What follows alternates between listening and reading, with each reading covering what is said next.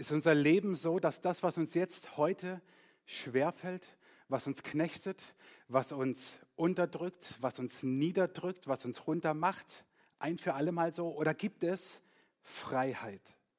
Gibt es Freiheit von dem, was uns heute schwer macht? Darum geht es heute. Und wir werden heute wieder eintauchen, so wie letztes Mal auch, in eine Zeit, die ganz fremd ist für uns. Wir tauchen ein in diese Zeit, in eine Zeit des alten Ägyptens. Wir tauchen ein in diese Zeit ungefähr 1500 Jahre vor Christus. Das Volk Israel kam durch Josef, alle, die im Rallyeunterricht aufgepasst haben, die können jetzt glänzen. Durch Josef kam das Volk Israel nach Ägypten und es wuchs und wurde größer, es wurde zu einem Volk, zu einer Nation, aber versklavt. Sie lebten nicht frei, sondern versklavt. Das ganze Volk Israel war versklavt und auf diesem Bild seht ihr zumindest einen kleinen Teil dessen, was sie gemacht haben. Ihr Leben bestand darin, dass sie Sklaven waren, dass sie diese Pyramiden bauten in Ägypten und andere Dinge. Und ihr Alltag war Ziegelbrennen, Steine schleppen ohne Ende, Leben rühren, hinfallen, ausgepeitscht werden, Erniedrigung erleben, von den Aufsehern der Ägyptern angeschrien zu werden, niedergemacht zu werden. Da war keine Hoffnung. Da war keine Besserung der Zukunft in Sicht. Kinder haben ja so dieses Spiel, hey, was ist dein Papa von, von Beruf? Was, was kann dein Papa? Wenn das israelitische Kinder damals gespielt haben, dann hieß es, und was ist dein Papa von Beruf? Sklave. Und deiner Sklave. Und dein Opa Sklave. Und dein Uropa Sklave. 430 Jahre Sklaverei. Ich mache für euch den Zeitsprung 1590. Das wäre jetzt die Zeit. Ab da bis heute. Was war 1590? Geschichtsprofis, ach der Hugenottenkrieg zum Beispiel oder in Angola wurde das erste Mal Diamanten gefunden. 430 Jahre lebte das Volk Israel in der Sklaverei. 430 Jahre unterdrückt. Keine Hoffnung, keine Perspektive. Aber dann, dann kommt dieser von allen lang ersehnte Tag, dieser eine Tag der Befreiung. Dieser eine Tag, der alles ändern sollte bis heute. Dieser eine Tag, an dem Israel endlich aus dieser Knechtschaft heraus konnte. Wieder, wer im Rallyeunterricht aufpasst, hat Vorteile. Die Ägypter wurden durch neun Plagen geplagt von Gott. Ja, schwierige Stelle, ich gebe es zu und ich habe auch auf nicht alles eine Antwort. Wieso macht Gott das ausgerechnet so, dass er diesen Pharao verstockt und er das Volk nicht ziehen lässt und er lässt Plagen über das Land kommen, das Wasser wird zu Blut, überall sind Frösche, es hagelt, die Ernte fällt aus und, und, und. Und dann kommt diese letzte Plage, dieser Todesengel, der die Ägypter schlagen wird. Und dann spielt ein Tier eine ganz besondere Rolle, das das Volk Israel, das Volk Gottes retten soll nämlich das Lamm. Lass uns zusammen kurz reinschauen in die Bibel, im zweiten Buch Mose. Dort im zwölften Kapitel. Dort heißt es, sie, also die Israeliten, sollen etwas vom Blut der Tiere in einer Schale auffangen und es an die Pfosten und den oberen Türbalken der Häuser streichen, in denen sie das Lamm essen. Das Blut an den Türpfosten eurer Häuser aber wird ein Zeichen sein, das euch schützt. Wenn ich das Blut sehe, will ich euch verschonen. Ich werde die Ägypter strafen, doch an euch wird, wird das Unheil vorübergehen.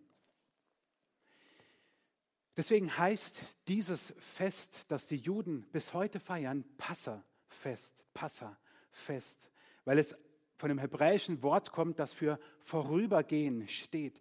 Diese Strafe Gottes geht an den Israeliten vorüber und sie feiern diesen Tag der Befreiung, dieses Passafest bis heute. Nun sind wir in unserer Predigtreihe und es geht um Jesus, den verheißenen Messias. Also gehen wir zurück. Wir gehen Pi mal Daumen in das Jahr 30 nach Christus. 1500, 1300 vor Christus ungefähr, genau kann man es nicht datieren, war das Volk Israel in der Sklaverei, wird befreit, zieht aus dieser Sklaverei aus. Über 1000 Jahre feiern sie dieses Passafest, Jahr für Jahr. Und wir müssen uns dieses Passafest vorstellen wie bei uns Weihnachten. Es ist ein Event. Es bewegt die ganze Familie. Es ist das Fest der Feste. Es ist die Nacht der Nächte.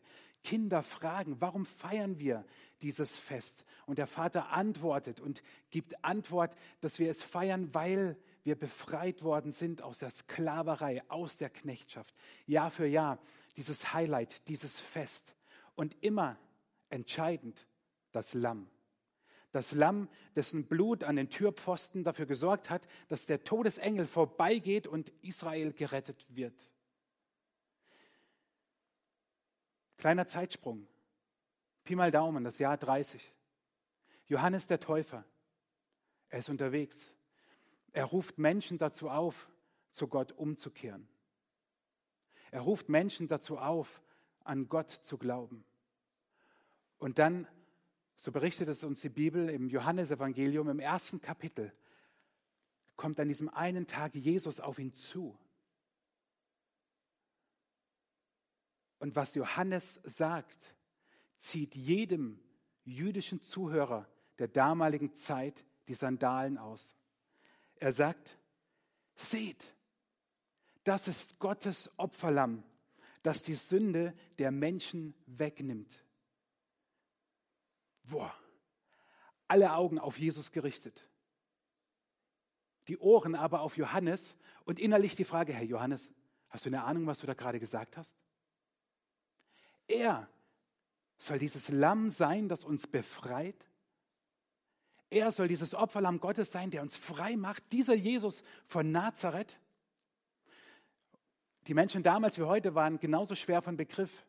Und deswegen wiederholt es Johannes am nächsten Tag, ein paar Verse weiter könnt ihr es nachlesen, am nächsten Tag wiederholt er es wieder, als er Männern begegnet und sagt, schaut Jesus, das ist Gottes Opferlamm, das die Sünde der Menschen wegnimmt. Und jeder, aber auch jeder jüdische Zuhörer und jede jüdische Zuhörerin der damaligen Zeit wusste, was das bedeutet. Jesus, das Lamm Gottes, der uns befreit und frei macht. Nur jetzt haben wir ein Problem. Was ist eigentlich Sünde? Ich habe euch mal so ein paar Bilder mitgebracht was wir so unter Sünde verstehen. Wir reden von einem sündhaft teuren Lebensstil oder vielleicht manch, manch sexuelle Affäre ist Sünde. Wir reden vom Stück Torte zu viel, das Sünde ist oder vielleicht von dem einen oder anderen Alkoholexzess ist das Sünde. Dummerweise wird dieses Wort so falsch gebraucht in unserer heutigen Zeit. Sünde als Tat zu identifizieren, dass ich etwas Schlechtes mache, etwas Schlechtes sage, etwas Schlechtes denke, das ist nur eine Seite der Medaille. Die andere Seite ist, dass Sünde ein Zustand ist. Sünde ist gleichzeitig Tat und Zustand. Das griechische Wort Hamatia, das im Neuen Testament für Sünde verwendet wird, meint eigentlich das Wort Zielverfehlung. Es ist wie beim Dart, wenn du daneben wirfst, wie im Fußball, wenn du daneben schießt, knapp daneben, ist auch vorbei. Sünde heißt, du verfehlst das Ziel deines Lebens. Wir sind heute Morgen, keine Sorge, nicht in irgendeinem Work-Life-Balance-Seminar oder wie mache ich das Beste aus meinem Leben, sondern wir hören auf Gott. Was ist eigentlich Sinn und Ziel deines Lebens? Tut mir leid, wenn dir jetzt vielleicht das Brötchen im Hals stecken bleibt oder du den Kaffee verschluckst. Hast du dir die Frage mal gestellt? Was ist das Ziel deines Lebens? Die Bibel gibt uns darüber bald auf jeder Seite Auskunft. Ziel deines Lebens ist die Anbetung und Verehrung Gottes. Darum bist du hier auf der Erde. Vielleicht hast du dir die Frage schon gestellt, vielleicht verdrängst du sie immer wieder. Was ist Sinn und Ziel deines Daseins? Warum gibt es dich? Wunderbaren Menschen, der du das jetzt hörst. weil Gott dich wollte und weil er wollte, dass du mit deinem Leben ihn anbetest und ihn verehrst. Und wenn du das nicht tust, dann lebst du unter der Macht der Sünde. Denn die Bibel spricht immer wieder davon, dass Sünde nicht nur eine Tat ist, sondern wie eine Macht, die uns gefangen hält. Wie eine Herrschaft, die über uns regiert. Und dieses Virus Sünde, das ist seit Anbeginn der Menschheit und breitet sich aus. Ganz am Anfang der Bibel, im dritten Kapitel, erstes Buch Mose. Dort lesen wir vom sogenannten Sündenfall, wie wir ihn nennen. Wir lesen davon, wie Adam und Eva von dieser verbotenen Frucht gegessen haben, weil sie davon nicht essen sollten. Davor kommt die Schlange, der Teufel in Form der Schlange, zu Adam und zu Eva und sagt ihnen, ja, sollte Gott gesagt haben? Sollte Gott wirklich gesagt haben? Ja, sollte Gott gesagt haben, dass du ihm vertrauen kannst? Sollte Gott gesagt haben, dass er dich in seinen Händen hält? Sollte er wirklich Herr sein über deine Gesundheit, über deine Finanzen, über deinen Alltag inmitten dieser herausfordernden Zeit? Sollte Gott wirklich vertrauenswürdig sein? Und dieses Virus pflanzt sich durch und weiter und immer tiefer. Und Misstrauen wird gesät. Wir vertrauen Gott nicht mehr. Ja, sollte Gott gesagt haben, sollte er wirklich so stark und mächtig sein, dass er auf immer noch in dieser absolut krassen Zeit alles in den Händen hält? Sollte er das wirklich sein? Hm? Hm? Wie so ein Teufelchen auf der Schulter? Und dieses Virus pflanzt sich fort. Und es führt dazu, dass wir Gott nicht vertrauen und dass wir unter dieser Knechtschaft, unter dieser Sklaverei, wie das Volk Israel, unter der Sklaverei und Knechtschaft der Sünde leben. Vielleicht ist dir das ein bisschen zu abgefahren.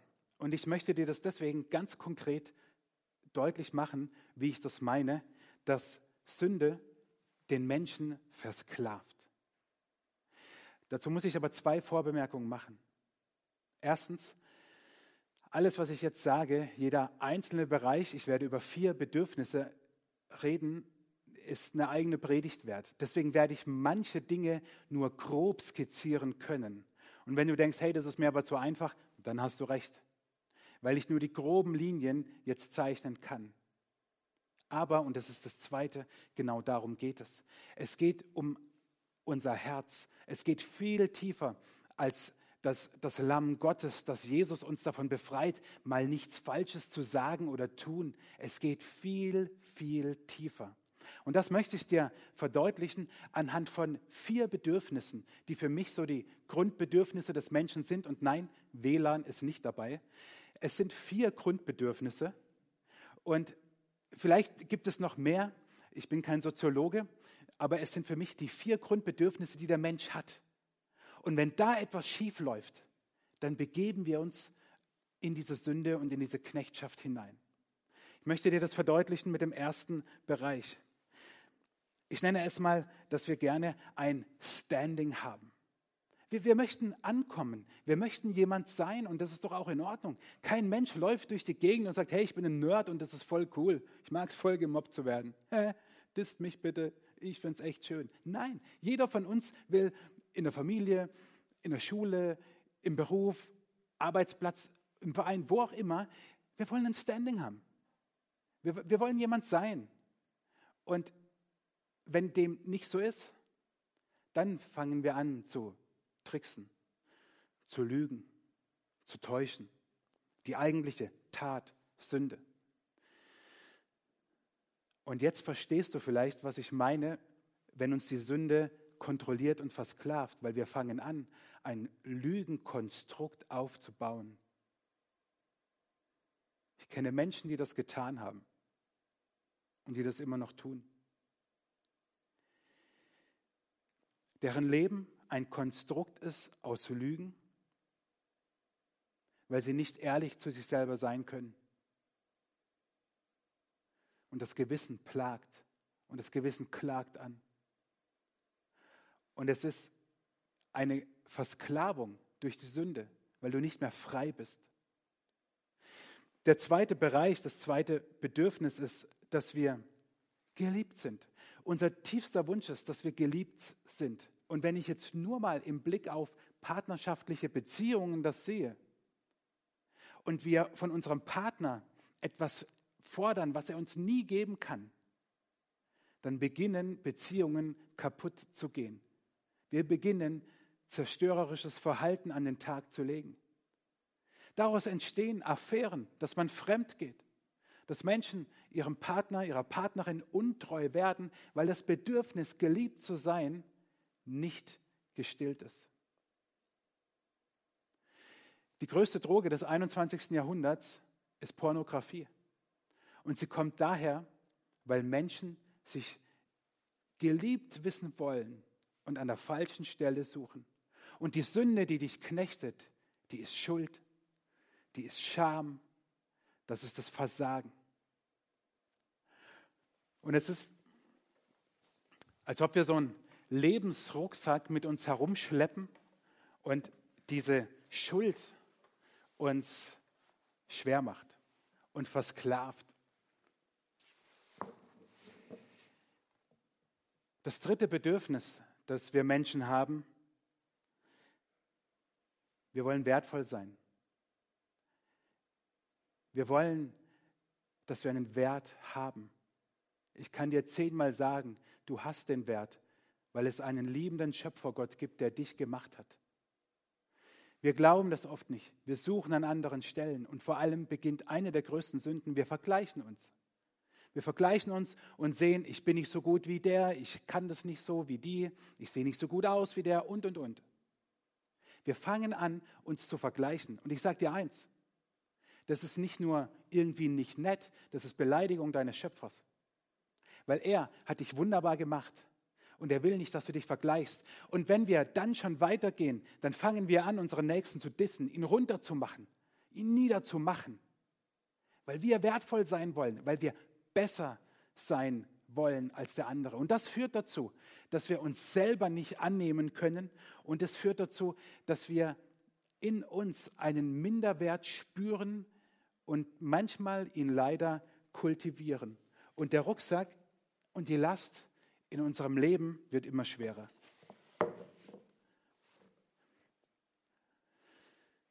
Wir versuchen die Dinge irgendwie noch zu stopfen, zu betäuben, den Schmerz zu lindern durch Süchte. Das muss nicht die große Alkoholsucht sein. Ey, ich sag dir, Schokolade ist kein guter Tröster. Ich weiß, wovon ich rede. Ich bin für mein Gewicht zu kurz. Und manchmal geht es mir auch so. Hey, wir essen, um uns zu belohnen. Wir essen, um Bedürfnisse zu befriedigen. Weil wir natürlich nicht auf dem Sofa hocken, während wir gerade in die leere Chipstüte, die eben noch voll war, reingreifen und uns merken, oh ja, ich habe gerade gegessen, weil ich meinen Wert mir vor Augen halten wollte. Hm, ich bin nicht so wertvoll, okay, ich esse noch eine Tüte Chips. Das funktioniert doch alles unbewusst. Aber leider ist es Realität. Das vierte und letzte Bedürfnis, das wir haben, ist, dass wir ein sinnvolles, ein erfülltes Leben führen. Das Problem ist, wir suchen bei den falschen Göttern. Ich glaube, dass jeder Mensch zutiefst das Bedürfnis hat, Teil von etwas Großem Ganzen zu sein. Spiritualität ist das große Wort unserer Zeit. Der Mensch hat eine Sehnsucht und die hat Gott in dich hineingelegt. In der Bibel, in Prediger 3, Vers 11 steht es. Gott hat die Sehnsucht nach dem Ewigen in das Herz des Menschen gelegt. Es ist ganz normal, wenn du denkst, hm, das hier kann nicht alles sein. Glückwunsch. Du hast die Sehnsucht in deinem Herzen geweckt, die da ist. Ich sage dir eins. Wenn dir einer über den Weg läuft und sagt, ich glaube nur, was ich sehe, dann hat er ein Problem, nicht du. Weil Gott hat die Sehnsucht in sein Herz genauso gelegt. Nur scheint er sie irgendwie gerade begraben zu haben. Wir haben die Sehnsucht danach, dass etwas Größeres da ist. Und gerade jetzt, hey Leute, die Sehnsucht ist da, dass dieses Virus nicht alles ist, dass diese Ausgangssperren, dieses komplette veränderte Leben unserer Gesellschaft nicht alles ist. Wir wünschen uns so sehr, dass es mehr gibt. Und wir suchen an falschen Stellen, wir suchen an falschen Stellen, wir suchen an falschen Göttern. Es gibt einen Gott, der wahr und lebendig ist, und das ist der Gott der Bibel. Und es gibt viele Abbilder, viele Gottheiten, viele. Nein, wir glauben nicht alle an den gleichen Gott. Es gibt einen Gott, und das ist der Vater von Jesus Christus der dich wunderbar gemacht hat. Die fromme Variante davon ist allerdings, dass wir religiös werden, dass wir meinen, als Christ muss ich das tun, wenn ich Gott gefallen will, muss ich noch mehr in der Bibel lesen. Wenn ich weiterhin bei Gott gut im Ansehen sein will, dann muss ich am Tag mindestens so und so viele Stunden beten und, und, und. Wir fangen an, uns gesetzlich zu verhalten. Ich nenne das eine schwere Lehre, die uns dann umgibt. Wir spüren, dass wir Sinn suchen, aber wir spüren die Schwere von Sinnlosigkeit. Und es geschieht auch dort, wo wir meinen, als Christen gesetzlich zu werden. Ich habe diese Tage in der Zeitung gelesen, dass eine große Kirche, deren Namen ich jetzt nicht nenne, Menschen ihre Sünden vergibt, wenn sie jetzt in dieser Zeit von Corona anderen Menschen dienen. What? Der Einzige, der Sünden vergibt, ist Jesus Christus. Und wir leben manchmal eine Gesetzlichkeit, die nicht gut ist. Ich habe es selber erlebt. Ich habe, die mich kennen, wissen das, vor gut 20 Jahren, ich war schon lange Christ, aber dachte, ich muss dieses und jenes tun und habe gemerkt, warum ist mein Glaube nicht lebendig? Warum? Und dann habe ich an einem Abend an Silvester mit einem Freund, vielleicht guckst du zu, Thorsten, gebetet. Ich weiß heute nicht mehr den Inhalt im Detail. Ich weiß nur, es war ein ganz schlichtes Gebet. Und ich habe in diesem Gebet gebetet und habe Gott gesagt, pass auf Gott, mein Leben ist schwer. Und ich wünschte mir was anderes. Oh Leute, es fiel kein Zettel vom Himmel. Es kam kein Blitz und nichts. Aber ich spürte diese Schwere. Und vielleicht spürst du diese Schwere auch dort, wo du in anderen Bereichen, in anderen Bedürfnissen von dieser Sünde wie runtergezogen wirst. Leute, dieses Ding ist echt sackschwer. Aber genau so ist es. Wenn wir unser Bedürfnis, ein Standing zu haben, geliebt zu sein, wertvoll zu sein, ein erfülltes Leben zu führen, wenn wir an falscher Stelle suchen, dann werden wir Sklaven dieser Macht der Sünde, weil wir das Ziel verfehlen. Das Problem ist gar nicht die Tatsünde, natürlich die auch, ich will sie nicht kleinreden, aber es geht um dein Herz und es geht um Freiheit. Es geht darum, diese Last loszuwerden. Oh Leute, die ist echt schwer. Und vielleicht findest du es noch lustig, hockst jetzt locker auf dem Sofa und denkst, zum Glück muss ich diesen Rucksack nicht tragen. Echt? Trägst du ihn nicht? Oder trägst du ihn vielleicht anders? Trägst du etwas mit dir herum, was dich genauso knechtet und was dir das Leben schwer macht? Gegen ein gutes Virus braucht man einen Impfstoff, um ihn zu beseitigen. Es gibt eine faszinierende Stelle in dieser Geschichte vom Auszug Israels aus Ägypten. Im Alten Testament, im zweiten Buch Mose, einige Verse später, im zwölften Kapitel, da ist davon die Rede, dass dem Lamm keine Knochen gebrochen werden sollen. Ihr müsst das Passalam in demselben Haus essen, in dem ihr es zubereitet habt. Bringt nichts von seinem Fleisch nach draußen und zerbrecht ihm keinen einzigen Knochen. Als Jesus gekreuzigt wurde, so überliefert das auch Johannes im 19. Kapitel, Ihr könnt es mitlesen. Doch als sie, die Soldaten, die römischen Soldaten, zu Jesus kamen, stellten sie fest, dass er bereits tot war. Deshalb brachen sie ihm nicht die Beine. Man hat damals Menschen, die am Kreuz gestorben sind oder hingen, die Beine gebrochen, damit sie sich nicht abstützen konnten, um nochmal zu atmen. Grausam, furchtbar. Man hat Jesus nicht nur die Beine nicht gebrochen, weil er schon tot war, sondern weil er dieses Lamm Gottes ist, das uns frei macht. Und ihr Lieben, das ist der Ort. Das ist der Ort, wo wir mit unserer Last hinkommen. die uns runterzieht. Das ist der Ort, wo wir frei werden. Jesus hat einmal gesagt, wer Sünde tut, der ist der Sünde Knecht. Wenn euch nun der Sohn frei macht, so seid ihr wirklich frei. Warum? Weil das, was er am Kreuz getan hat, uns von dieser Last puh, befreit. Möchtest du frei werden? Ich habe vorhin gesagt, wir sind hier in keinem Work-Life-Balance-Seminar. Ich erzähle dir nur von diesem Jesus, der frei macht, weil er dieses Lamm Gottes ist. Und es geht nicht von jetzt auf nachher, das verspreche ich dir nicht, überhaupt nicht. Es gibt Dinge, da knabbern wir lange dran. Aber Jesus sagt, kommt zu mir, die ihr euch abmüht und unter eurer Last leidet, ich werde euch Ruhe geben. Was auch immer es ist, was dich manchmal wie so eine eiserne kalte Faust um dein Herz klammert oder was dich manchmal nicht schlafen lässt, was dir den Atem raubt.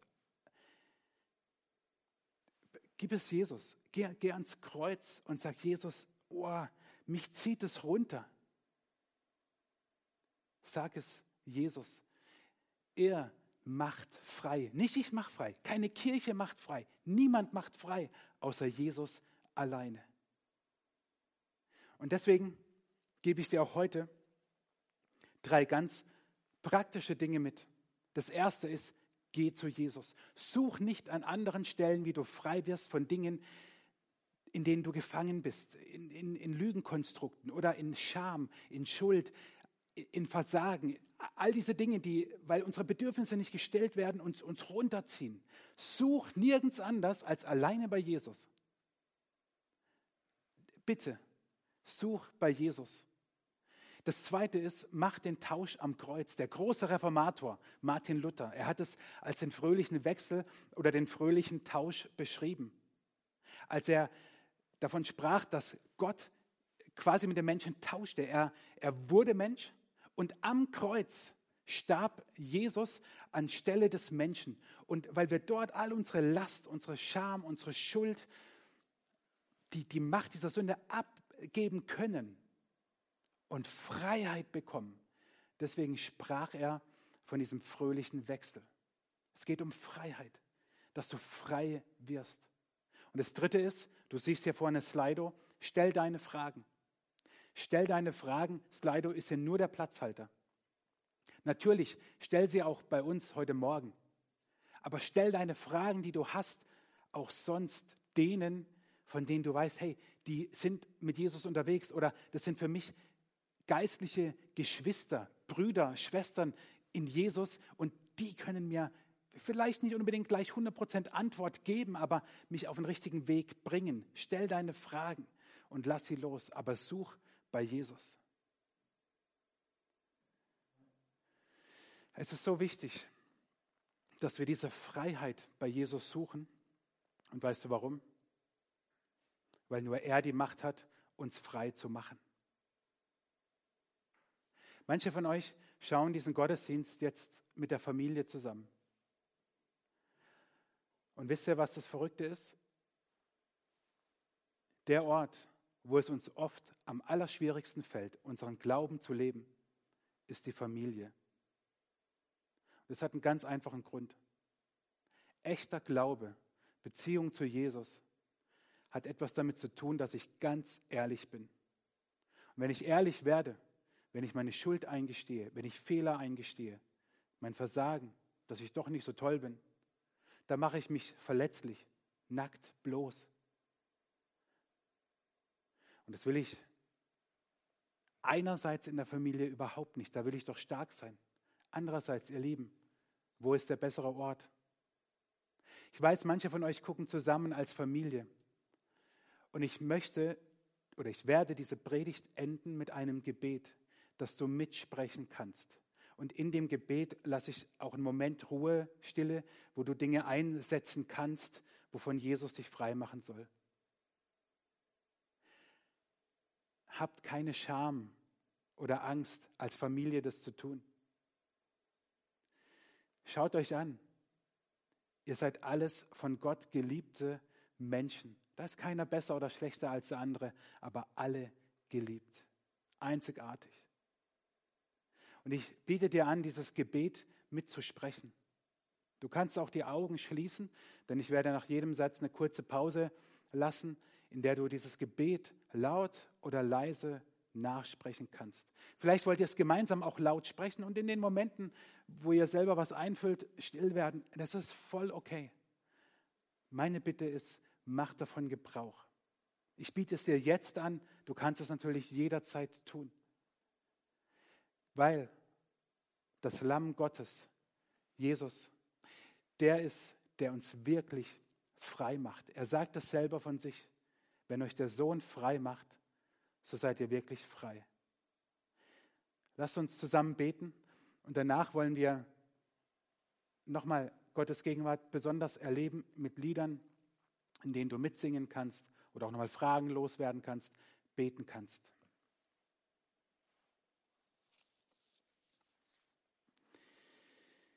Jesus, ich danke dir, dass du mich liebst. Ohne Scham und ohne Angst komme ich zu dir. Du bist für mich gestorben. Du machst mich frei. Ich bitte dich, dass du das tust. Bitte mach mich frei von.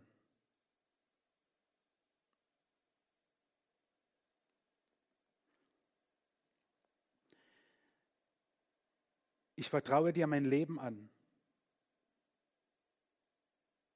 Ich weiß es nirgends besser aufgehoben als bei dir. Lass mich mit dir leben. Gib mir Kraft, dir nachzufolgen. Erfülle mich neu mit deinem Heiligen Geist. Amen.